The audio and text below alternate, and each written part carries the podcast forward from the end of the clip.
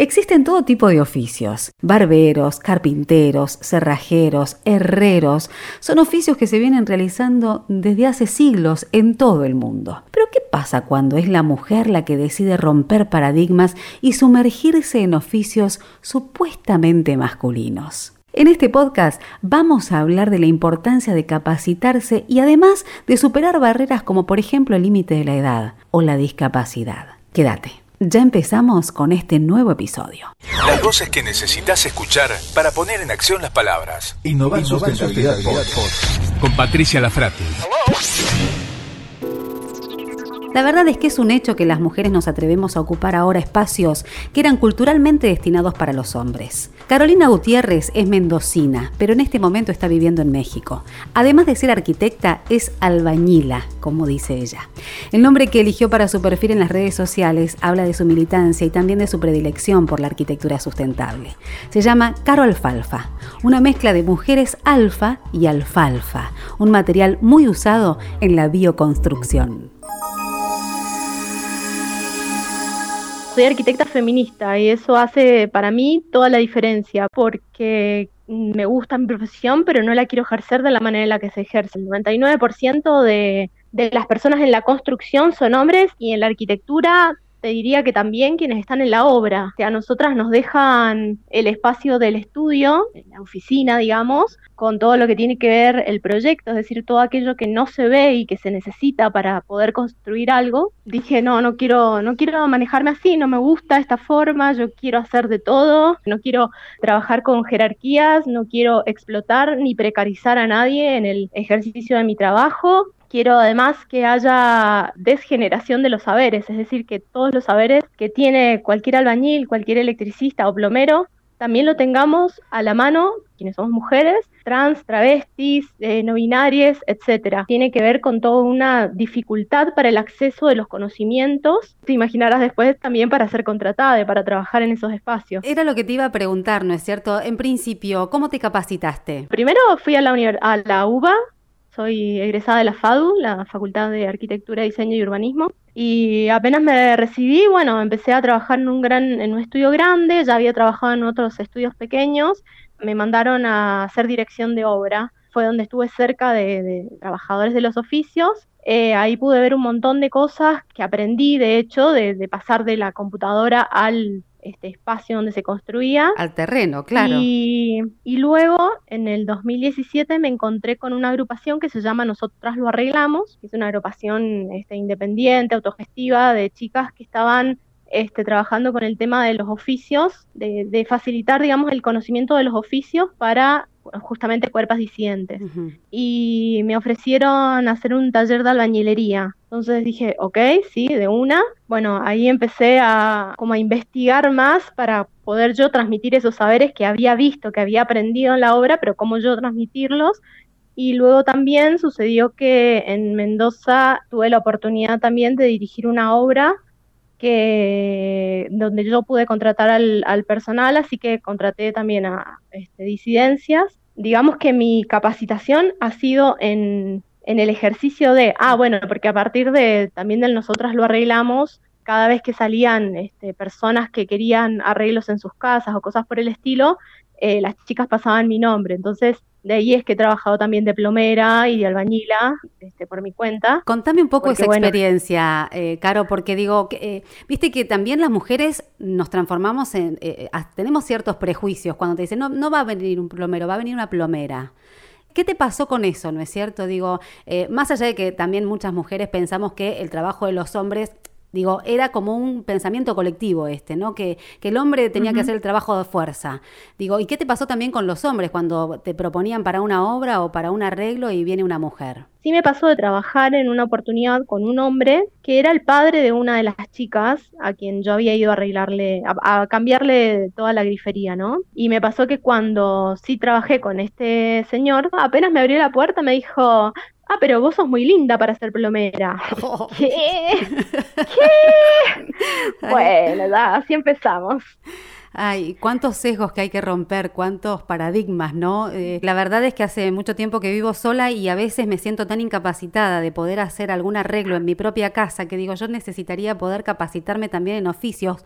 Eh, en definitiva, muchas veces decimos, em, lo podría estar haciendo yo con mis propias manos y no lo sé hacer porque no me incapacité, nunca me enseñaron y en mi casa siempre fue mi papá quien hizo las cosas, eh, los arreglos y yo no estuve nunca detrás de él, ni a él tampoco se le ocurrió transmitirme ese conocimiento. Qué importante también poder adquirir esta herramienta para la vida misma, para mujeres que estamos en este estado y también para eh, mujeres que queremos tener una oportunidad de trabajo, ¿no? Así es, y no es casualidad que eso te pase porque nos pasa a, la mayoría y tiene que ver con que justamente los lugares de capacitación también están en un 99% tomados por hombres. Entonces se hace muy difícil sostener un proceso de aprendizaje en donde sos minoría, en donde no se te habla vos directamente, en donde además te miran raro entonces, no es casualidad, o sea, no es que, ay, porque yo no me interesé en eso, no, realmente, aunque nos interesemos, está muy difícil ese acceso del conocimiento para nosotras. Bien, por suerte podemos levantar la voz, dar a conocer a mujeres como vos que también están dentro de estos sectores, dentro de estos circuitos de capacitación y que cada vez somos más quienes nos animamos a ocupar estos espacios que culturalmente estaban destinados para los varones. Así que quiero agradecerte por tu testimonio, Caro, porque la verdad es que quienes nos están escuchando también se pueden animar a capacitarse, a formarse y a levantar la voz por una oportunidad que tenemos que tener todos. Innovar Sustentabilidad Podcast. Como todos sabemos, para poder acceder a un puesto de trabajo dentro del mercado laboral son necesarias una preparación y formación adecuadas que permitan al trabajador adquirir estrategias y habilidades, competencias personales y profesionales para responder a este nuevo entorno. Pero la pregunta es qué sucede cuando hablamos de personas con discapacidad. Escucha este dato. El 80% de las personas con discapacidad en edad económicamente activa no tienen trabajo. ¿Y esto a qué se debe? A las barreras sociales, a las culturales y también a las físicas que no permiten su plena inclusión y acceso a derechos. Vamos a hablar acerca de esta situación con Gabriela Ferreiro, que es codirectora de Libertate, empresa social de inclusión. La primera pregunta que quiero hacerte, en definitiva, tiene que ver no solamente con la formación en oficios que ustedes hacen desde Libertate a personas con discapacidad, sino también esta apertura de conciencia que está relacionada en dejar capacidad instalada como gestores ambientales, porque esto también va incluido dentro de la capacitación, ¿no es cierto? Sí, sí, totalmente. Libertate, bueno, es una empresa social de inclusión que tiene varias líneas de acción, varias unidades de negocio. Dentro de uno de los proyectos que tenemos eh, llamado Reciclando con Inclusión. Aparte de estas formaciones que nosotras hacemos en oficios, específicamente, eh, como vos bien dijiste, focalizándonos en mujeres con discapacidad, lo que hacemos es formaciones en oficios que sean también con una mirada de impacto ambiental positivo, es decir, usando materiales eh, reciclables, ¿no? Para poder producir productos, objetos que puedan luego, mediante prácticas y habilidades que se desarrollen de producción y, y de, de costeo y de comercialización ser eh, vendidos. ¿Y cuál es la metodología de selección de estas mujeres para que puedan llegar a ser formadas dentro de este contexto? Y una es poner la lupa eh, justamente en esta doble vulnerabilidad que hubo siempre, que es la de eh, por clave de género, pero también por discapacidad, que, que, sufren mujeres con discapacidad, esta doble vulneración de derechos, donde incluso ONU Mujeres menciona que niños y, mujer, niñas y mujeres con discapacidad se encuentran eh, con muchísimas más dificultades y obstáculos para acceder a derechos como educación, trabajo, eh, desarrollo incluso social y emocional, y también lo que tienen es muchísimas más posibilidades de ser incluso vulneradas o violentadas. Entonces, toda esta situación sumada al contexto que venimos eh, viendo y se agudiza de, del desempleo que hay, el indicador de desempleo eh, para personas con discapacidad. En edad económicamente activa es el 80% de las personas con discapacidad. Que nos hace ver, si ponemos también la lupa, que la mayoría obviamente que este mismo indicador se, se agranda en mujeres con discapacidad que pasan muy rápidamente a ser parte de eh, la población inactiva, ¿no?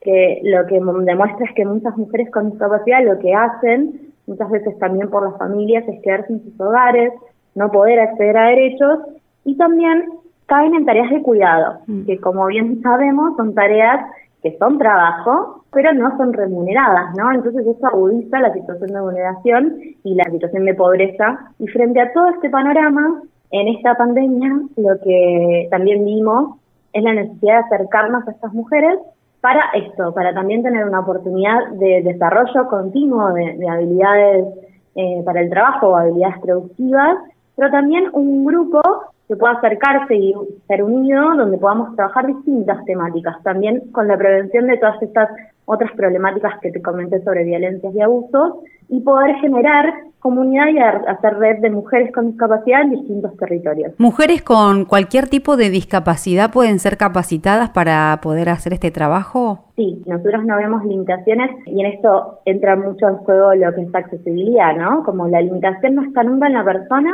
sino en el entorno, ¿no? Si el entorno es accesible, las personas pueden desarrollar autonomía y ejercer sus derechos en total igualdad con las demás personas que no presentan esas mismas barreras, ¿no? Gaby, ¿cómo hacen ustedes desde Libertate para, mm, de alguna manera, eh, adecuar, hacer reflexionar a ese contexto que necesita ser propicio para poder incluir a una persona con discapacidad dentro del ámbito de trabajo? El ambiente también tiene que estar abierto, ¿no? Eh, tiene que estar un ambiente diverso e inclusivo para que también todas las personas podamos acceder a los mismos espacios, a los mismos derechos y a las mismas oportunidades.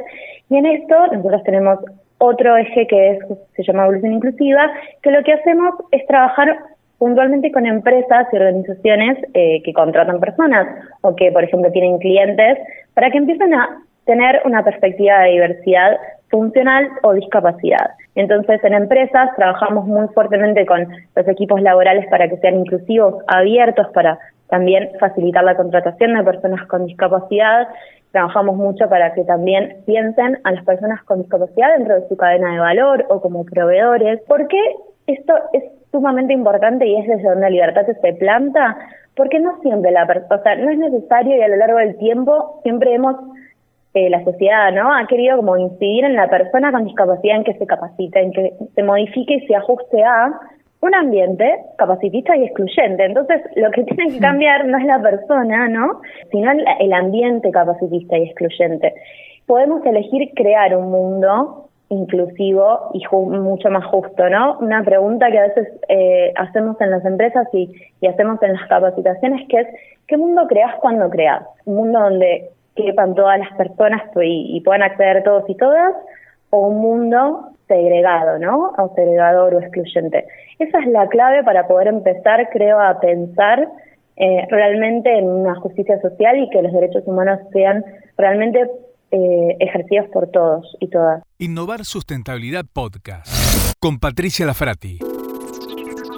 Ya sabemos que la capacitación es clave para conseguir un trabajo o simplemente para cambiarlo, pero hay diversos estudios que indican que existen discriminaciones laborales por razón de edad. Así, cuantos más años tenemos, más difícil resulta encontrar trabajo. Esto trae como resultado que después de los 40, muchas personas que no tienen trabajo se desaniman porque empiezan a sentirse mayores y fuera del circuito laboral. Fundación Formar trabaja en esta problemática. Su objetivo es empoderar a los vecinos del barrio, logrando que las personas se inserten en la economía formal a través de puestos de trabajo en empresas o emprendimientos formales. Vamos a hablar con Mercedes Lacroce, que es directora ejecutiva de Fundación Formar, para que nos cuente acerca de la metodología que tienen para formar a mayores de 40 y de qué manera tratan de insertarlos dentro de un circuito profesional.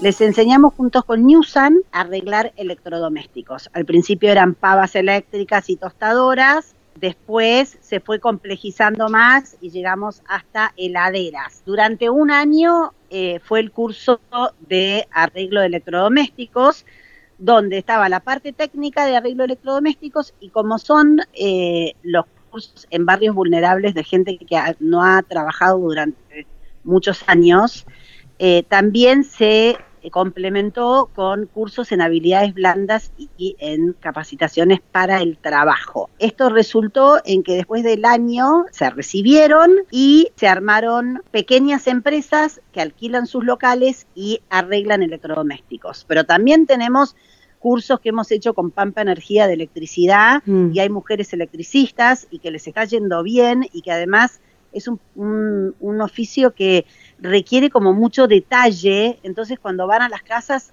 eh, eh, las mujeres están, eh, la gente a la que les hacen el servicio están felices porque les dejan todo ordenado, tienen como otra, otra impronta. Ahora, Mercedes, ¿existe el desafío también para la organización de ver la posibilidad de insertarlos dentro de un mundo en donde no solamente sea independiente, sino también las empresas puedan estar haciendo foco en estas personas que están siendo capacitadas para poder ingresar dentro del área profesional? eh, requiere un trabajo muy fuerte de capacitación a nivel habilidades blandas, eh, compromiso, eh, pero la verdad que lo estamos eh, trabajando con ellos y también por parte de las empresas trabajamos con las empresas que hay ciertas cosas que tienen que tener más eh, flexibilidad y también lo trabajamos desde el lado de las empresas. No es lo mismo una persona que vive en una casa que no se le inunda el barrio que una persona que vive en la casa y no solo se le inunda el barrio, sino que se le inundó toda la casa y ese día no puede ir a trabajar y no te puedes enojar y, sancionar, porque realmente para que haya inclusión tenemos que tener este paso de que las empresas tienen que también tener este compromiso de, de poder eh, tomar gente que tenga otros problemas, pero que hay que tenerlos en consideración.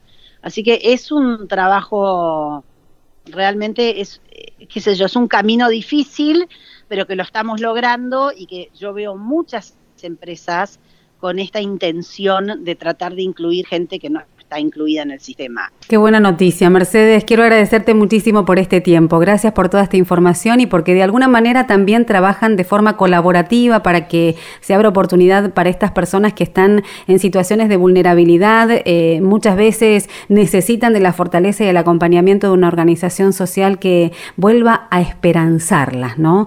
A que también les dé estas herramientas para volverse a sentir útiles. Lo que yo puedo asegurar es que la gente quiere trabajar y que están dispuestos a aprender, pero tenemos que nosotros, desde el lugar de las personas que sí estamos incluidas en el sistema, tener la paciencia y las ganas de decirles que sí pueden y que realmente se puede empezar a vivir de otra forma y no de los planes sociales. Como en el cierre de cada capítulo, también te vamos a invitar hoy a hacer una reflexión final.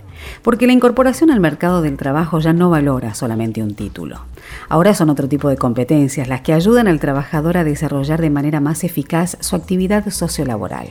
Si partimos de esta base, tenemos que entender que la discapacidad, la edad, el género no son obstáculos para adquirir determinadas habilidades sociolaborales. Y en los casos en los que existe una interferencia negativa, es posible superarla potenciando otras complementarias que pueden facilitar a las personas el acceso al mundo laboral.